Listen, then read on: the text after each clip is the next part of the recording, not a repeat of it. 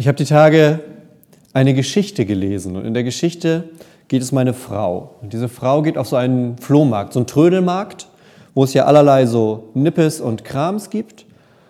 Und sie findet so ein gesticktes Bild. Es gibt diese gestickten Bilder, wo so Sprüche raufgestickt sind, mit so ein, zwei Blumen und so. Und auf diesem Bilderrahmen steht Gebet verändert. Und sie kauft sich diesen Bilderrahmen und nimmt ihn mit nach Hause und hängt den an einen schönen Platz im Wohnzimmer, wo jeder das sehen kann.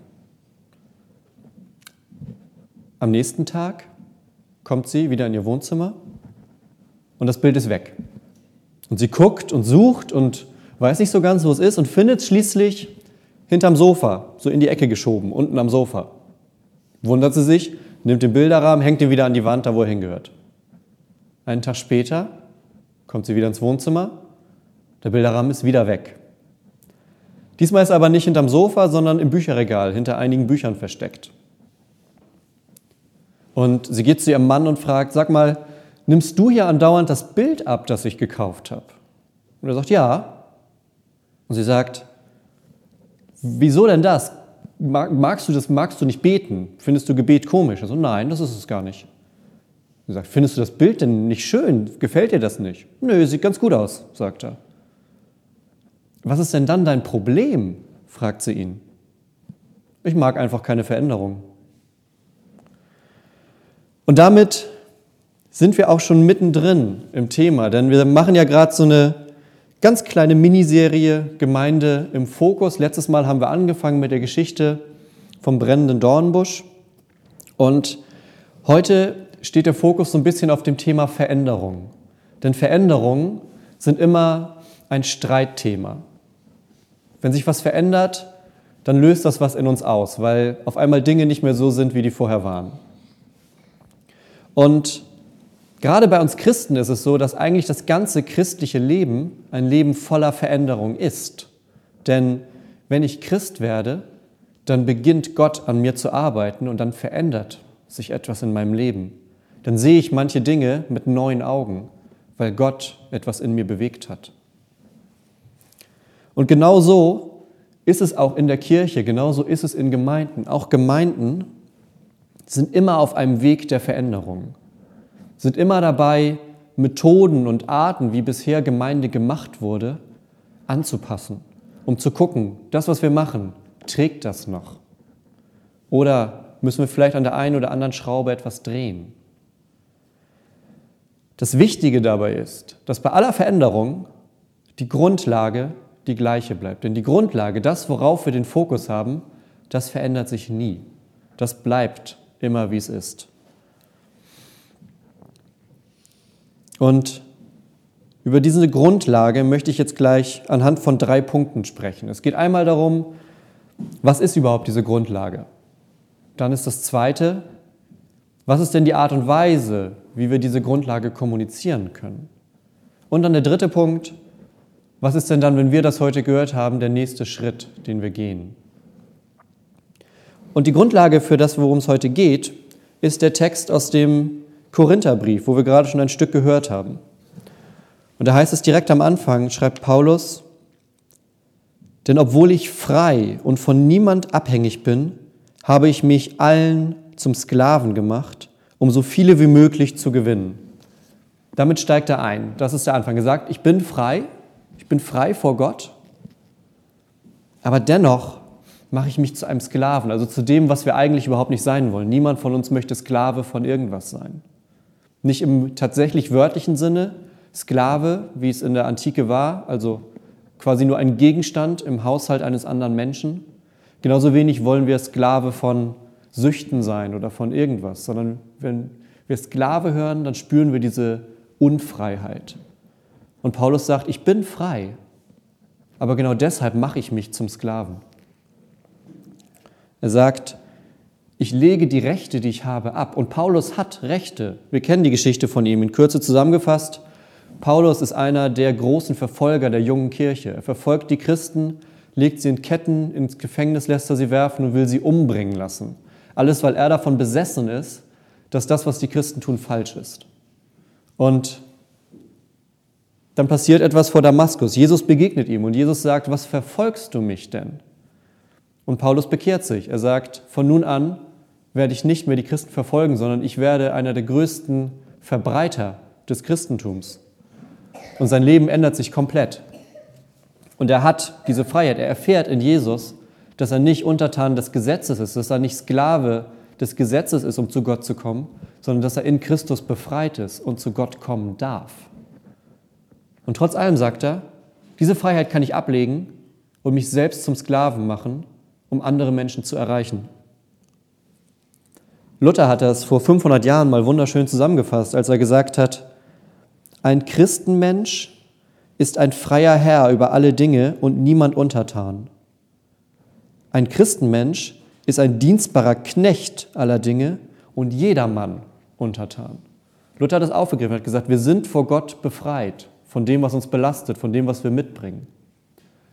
Aber aus dieser Freiheit folgt für uns ein neuer Dienst, folgt etwas Neues in unserem Leben, nämlich dass wir uns wieder in etwas hineinbegeben dürfen, um andere Menschen zu erreichen. Und eine Gemeinde ist nichts anderes im Endeffekt. In der Gemeinde geht es nicht um eigenen Ruhm oder darum, dass wir in der Gemeinde groß werden oder Ansehen verdienen. Niemand hier hat das Recht, sich selbst groß zu machen, sondern es geht immer darum, sich darüber zu freuen, dass Gott in das Leben gekommen ist und dass wir das Menschen mitteilen wollen. Dass wir Gott groß machen wollen, nicht uns selbst. Denn darum geht es im Evangelium. Das Evangelium sagt, vor Gott stehst du ziemlich verloren da, wenn du auf deine eigenen Werke pochst, wenn du darauf pochst, dass du es selbst zu Gott schaffen willst. Dann stehen wir auf ziemlich verlorenem Posten.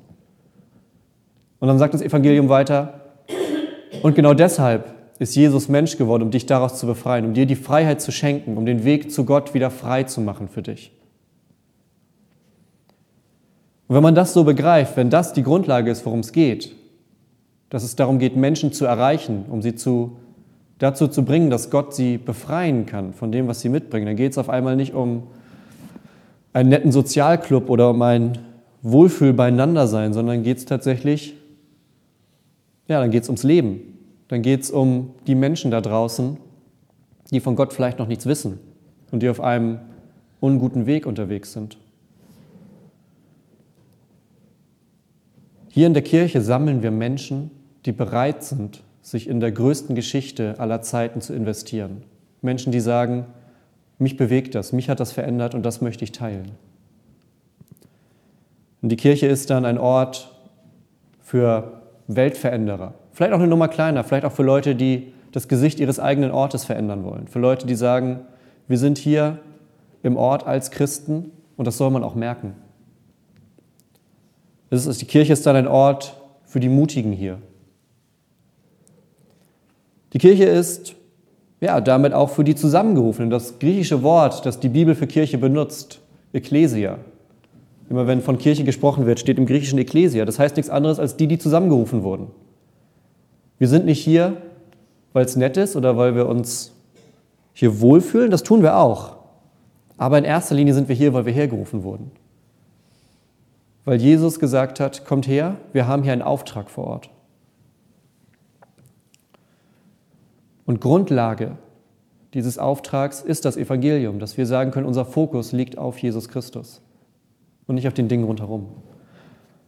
Es gibt diesen schönen Satz, die Kirche ist eine GmbH. Ihr wisst alle, was eine GmbH ist? Ja? Die Kirche ist eine GmbH, sie ist eine Gemeinschaft mit begründeter Hoffnung. Wir haben eine Hoffnung, eine Hoffnung auf Gott, eine Hoffnung auf Jesus, aber diese Hoffnung hat einen Grund, die kommt nicht von irgendwo her. Das haben wir uns nicht ausgedacht, sondern die Grundlage, die hat Gott für uns gelegt, indem er gesagt hat, ich schicke Jesus zu euch.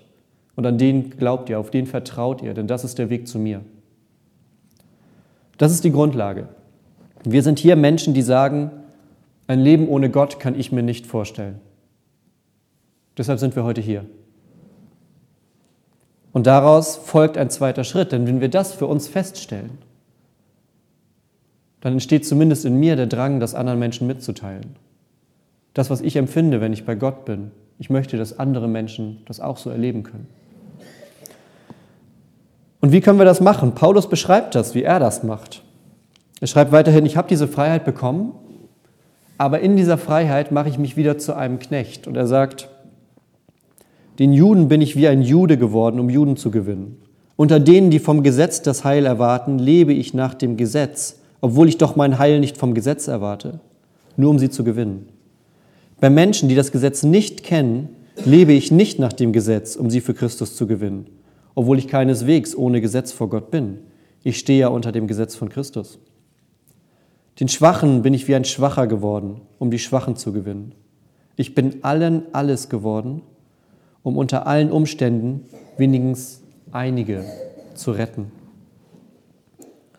Paulus sagt, wir müssen zu den Menschen hingehen. Paulus sagt, ich gehe so zu den Menschen hin, dass sie mich verstehen. Früher war das in der Kirche häufig noch anders. Früher wurde in der Kirche stark getrennt. Da waren die Türen zu und wir haben gesagt, hier drin sind wir, wir sind die Guten. Draußen vor der verschlossenen Tür, das ist der Rest der Welt. Das sind die, mit denen wollen wir erstmal gar nichts zu tun haben, weil wir sind die Richtigen. Dann hat man irgendwann gemerkt, dass das nicht so ganz trägt und dass das auch nicht das ist, was die Bibel eigentlich will. Und man hat die Türen aufgemacht, hat gesagt, wir haben offene Türen, wir sind ein Haus mit offenen Türen, kommt alle zu uns, wir sind da. Das Problem ist, in den letzten Jahren hat man dann irgendwann gemerkt, dass Türen aufmachen alleine nicht so richtig reicht. Türen aufmachen alleine führt manchmal auch nur dazu, dass man im Winter in der Kirche friert. Und deshalb müssen wir uns wieder daran orientieren, was Paulus sagt. Paulus sagt, nicht die Tür zumachen, auch nicht einfach bloß die Tür aufmachen, sondern zu den Menschen hingehen, mit der Botschaft zu den Menschen aus diesem Haus rausgehen. Genau das sollt ihr tun, sagt Paulus. Und er tut das auf eine relativ eigene Art. Er sagt, für die Schwachen bin ich ein Schwacher, für die, die unter dem Gesetz leben, lebe ich wie einer unter dem Gesetz. Einfach nur, damit sie an mir sehen können, was Gott tut. Und jetzt kann man natürlich sagen, ah, okay, ist das nicht vielleicht ein kleines bisschen heuchlerisch? Tut er nicht so, als wäre jemand, der er gar nicht ist? Ist das nicht eine Lüge, wenn er die Menschen damit erreicht? Und ich, man hört das häufiger, diesen Satz, naja, Kirche ist ja eigentlich auch nur voll mit Scheinheiligen. Die Kirche ist doch auch nur voll mit Heuchlern. Und wenn ich das von jemandem höre, dann antworte ich immer, ja wunderbar, und wir haben auch noch Platz für dich. Denn niemand, der hier heute sitzt, ist perfekt und darum geht es auch überhaupt nicht. Niemand, der hier sitzt, hat die Weisheit mit Löffeln gefressen sondern wir alle sind auf diesem Weg mit Gott und haben diese Grundlage bekommen, die in Jesus gelegt ist, mit der wir nach draußen gehen können zu den Menschen. Und da ist es wichtig, dass die Menschen uns verstehen können. Da ist es wichtig, dass die Menschen sagen, da kommt jetzt nicht gerade ein Heiliger, der über den Boden schwebt und mir irgendwas erzählen möchte, was ich gar nicht verstehe. Sondern da ist es wichtig, dass die Menschen merken, ach guck mal, das ist eigentlich jemand wie ich, aber der hat diese Hoffnung. Ich spüre da doch was, was den bewegt. Das macht mich neugierig. Was ist das denn? Und dann kommt man ins Gespräch. Dann sind wir eben nicht Heuchler und scheinheilig, sondern sind wir so, wie wir sind und so, wie Gott uns an diesen Ort gestellt hat. Paulus kommt dann zu einem dritten Schritt und äh, er sagt, all das tue ich für das Evangelium damit ich selbst an seinen Segnungen Anteil bekomme. Und das ist der wichtige Punkt eigentlich, nämlich die Frage, was folgt aus diesem Ganzen? Was folgt daraus, wenn wir sagen, die Grundlage ist Jesus, das ist der Fokus, den wir haben? Unsere Aufgabe ist es, damit nach draußen zu gehen. Und wie funktioniert das? Alles, was wir in diesem Text gerade gelesen haben, ist ziemlich aktiv. Das ist immer eine Bewegung nach vorne. Das ist nicht ein sich zurückziehen und abwarten, was wohl passiert, sondern das ist ein wir gehen jetzt da raus und machen was. Denn Reden alleine ist häufig nicht das ganze Programm. Reden alleine ist wichtig. Es ist wichtig, dass wir unsere Grundlage haben. Aber das ist immer nur der erste Schritt. Denn aus so einer Rede muss eine Aktion folgen. Wir als Gemeinde, wenn wir sagen, wir sind die Zusammengerufenen hier vor Ort, dann sind wir eine Gemeinschaft, dann sind wir sowas wie ein Team. Das Problem ist nur, wir bedeutet nicht automatisch ich. Immer wenn man wir sagt, wir müssten doch mal und sollten wir nicht und wäre es nicht schön, wenn wir mal, dann fühlt sich eigentlich niemand so richtig angesprochen. Das ist immer das Problem, wenn man dieses wir benutzt. Und deshalb muss jeder von uns sich selbst heute ansprechen lassen. Heute geht es um das Ich. Klar sind wir eine Gemeinschaft und das ist das Wichtige. Glaube alleine leben ist nur der halbe Spaß. Aber dennoch sind wir alle auch persönlich und für uns alleine vor Gott. Gott sieht jeden von uns persönlich an und nicht uns alle als Gemeinschaft. Das auch. Aber zuerst sieht er jeden Einzelnen von uns. Jeder von euch muss sich auch selbst aufmachen. An diesen sechs anderen Tagen, die es in dieser Woche noch gibt. Denn jeder von euch ist hier, weil Gott zu euch gesagt hat, ich bin in deinem Leben, weil Gott gesagt hat, ich rufe dich zusammen. Deshalb sitzt ihr heute hier. Und damit einher geht dieser zweite Satz, das gesagt ist, und mit dieser Hoffnung geh doch mal nach draußen und teil das mit Leuten. Und dann geht es darum, Gott bekannt zu machen, bei Nachbarn, bei Freunden, bei Familienmitgliedern, bei Menschen, die noch nicht so viel damit zu tun haben. Und das ist manchmal vielleicht komisch. Da fragt man sich, ah, ist das denn jetzt, komme ich da nicht gleich ganz komisch rüber, wenn ich sage, ach weißt du, habe ich dir eigentlich schon mal von Jesus erzählt? Das ist so ein bisschen ein komischer Satzanfang. Und vielleicht ist es auch nicht der richtige Satzanfang. Vielleicht ist es einfach auch mal, dass man jemandem eine Geschichte erzählt, die man erlebt hat mit Gott. Dass man sagt, weißt du, ich hatte eine schwierige Zeit, aber mir hat genau das und das geholfen und da ist mein Glaube drin stark. Dass man das miteinander teilt, wenn man merkt, dass bei jemandem anderen vielleicht eine ähnliche Situation ist. Wenn man bei dem Gegenüber merkt, dass diese Hoffnung, die wir teilen, dass das eigentlich genau das ist, was er oder sie braucht. Nicht irgendwelche Sinnsprüche oder nette Tipps, sondern diese Hoffnung, die die Welt verändert, nämlich dass Jesus für uns hergekommen ist und dass wir zu Gott kommen können, wenn wir auf Jesus vertrauen. Man kann Menschen einladen, hierher, zu Gruppen, die wir machen, zu Veranstaltungen, zu Events. Vielleicht hat der eine oder andere auch eine eigene Idee und sagt, Mensch, ich könnte richtig gut von Gott erzählen, wenn wir hier eine Gruppe hätten, wo wir mein Hobby zum Beispiel teilen. Warum nicht? Warum nicht sagen, Mensch, wir machen von der Gemeinde eine Fahrradtour im Sommer, grillen zusammen und kommen ins Gespräch und dann merken die Leute, Mensch, eigentlich sind das ganz normale Menschen, aber was ist das denn, was die bewegt? Ich frage da mal nach, das macht mich neugierig.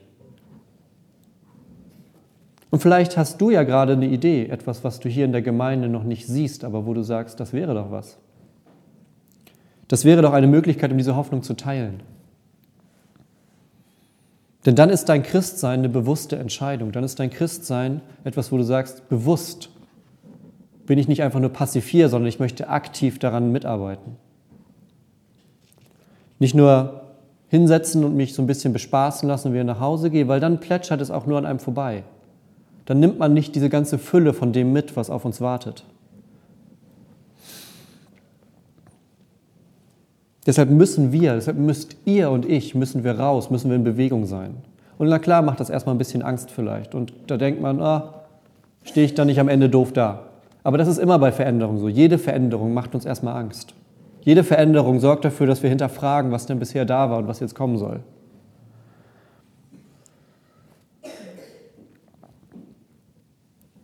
Und manchmal wirkt es auch gerade auf die, die draußen stehen, so ein bisschen komisch. Denn unser Kirchenbild ist manchmal auch so ein bisschen komisch.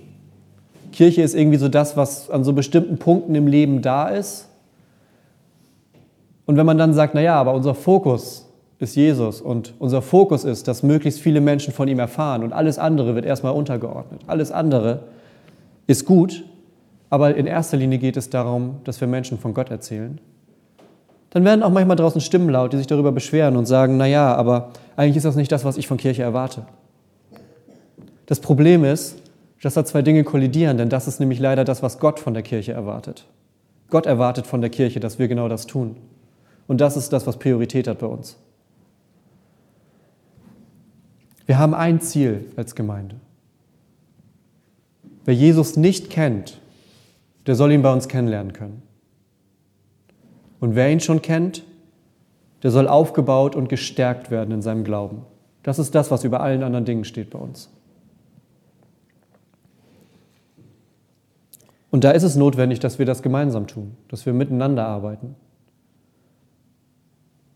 Und dass es nicht darauf hinausläuft, dass man von außen zugerufen bekommt. Wäre es nicht schön, wenn Kirche nicht auch mal das und das machen würde? Ich höre das und wir hören das auch als Gemeinde. Aber spätestens beim dritten Ruf will ich auch eine Idee haben, wie wir das umsetzen. Spätestens dann möchte ich hören, und mir ist das so wichtig, deshalb frage ich ja andauernd, deshalb möchte ich mich da einbringen.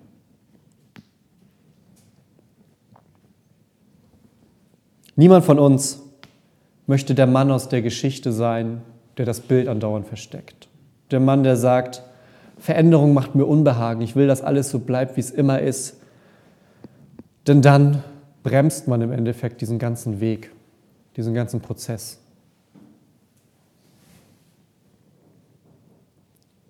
Niemand will die Veränderung hinterm Sofa oder hinterm Schrank verstecken. Nicht aus Angst und auch nicht aus so einem falschen Gefühl von Sicherheit, denn diese Sicherheit gibt es gar nicht.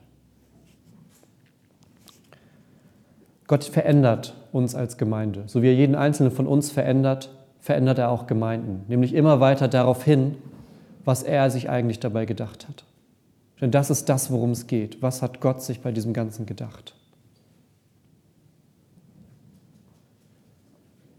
Und heute sagt Gott zu dir, wo ist denn dein Ort in dieser Gemeinde? Wo ist denn der Punkt, an dem du dich mit deinen Fähigkeiten und Talenten, die so reich gesät sind in dieser Gemeinde, wo ist denn dein Ort, wo du dich einbringst?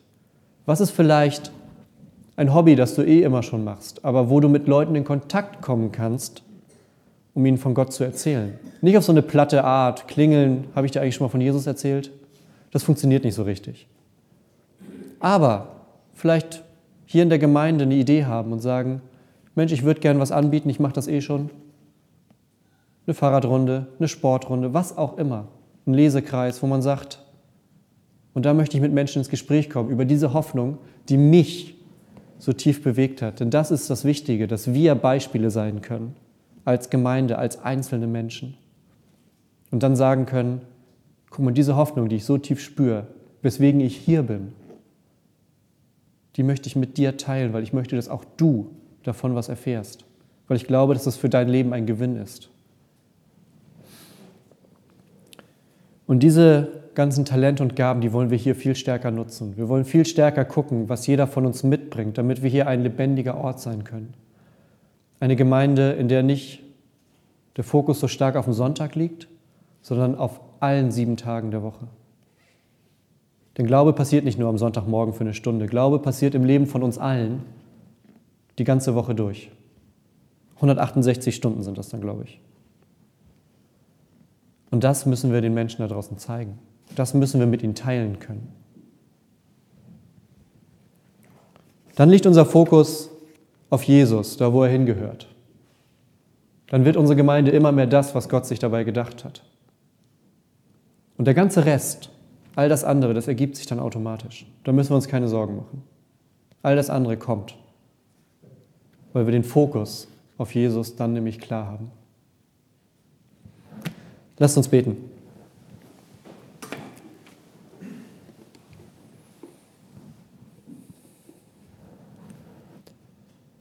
Vater im Himmel, ich danke dir für die Menschen in dieser Gemeinde. Ich danke dir für jeden Einzelnen, der sich aufmacht und sagt, ich möchte mitbauen an diesem Kunstwerk, das deine Gemeinde ist. Ich möchte Teil sein von diesem großen bunten Bild mit diesen ganzen Talenten und Fähigkeiten. Gott, ich bin dir dankbar, dass du diese Menschen zusammengerufen hast, hier in diesem Ort, damit wir, ja, damit wir der Kirche ein Gesicht geben können, damit es nicht nur ein Gebäude ist, sondern damit es Menschen sind, die du hergerufen hast. Gott, ich bitte dich, dass du jetzt gleich jedem Einzelnen von uns ganz konkret Bilder gibst, ganz konkret einen Ort nennst, an dem in dieser Gemeinde ein Platz für ihn ist. Vielleicht geht es um eine Aktivität, vielleicht geht es um eine Gruppe, vielleicht geht es um irgendeine neue Idee, die wir gemeinsam umsetzen können, um Menschen für dich zu begeistern, um Menschen diesen Kontakt mit dir leichter zu machen. Denn darum geht es bei uns, Gott. Wir wollen, dass Menschen, die dich nicht kennen, dich hier kennenlernen können und dass Menschen, die dich schon kennen, gestärkt und aufgebaut werden für ihren Dienst und für ihr Leben. Danke, dass du uns dazu zusammengerufen hast und mit deinem Geist befähigst. Amen.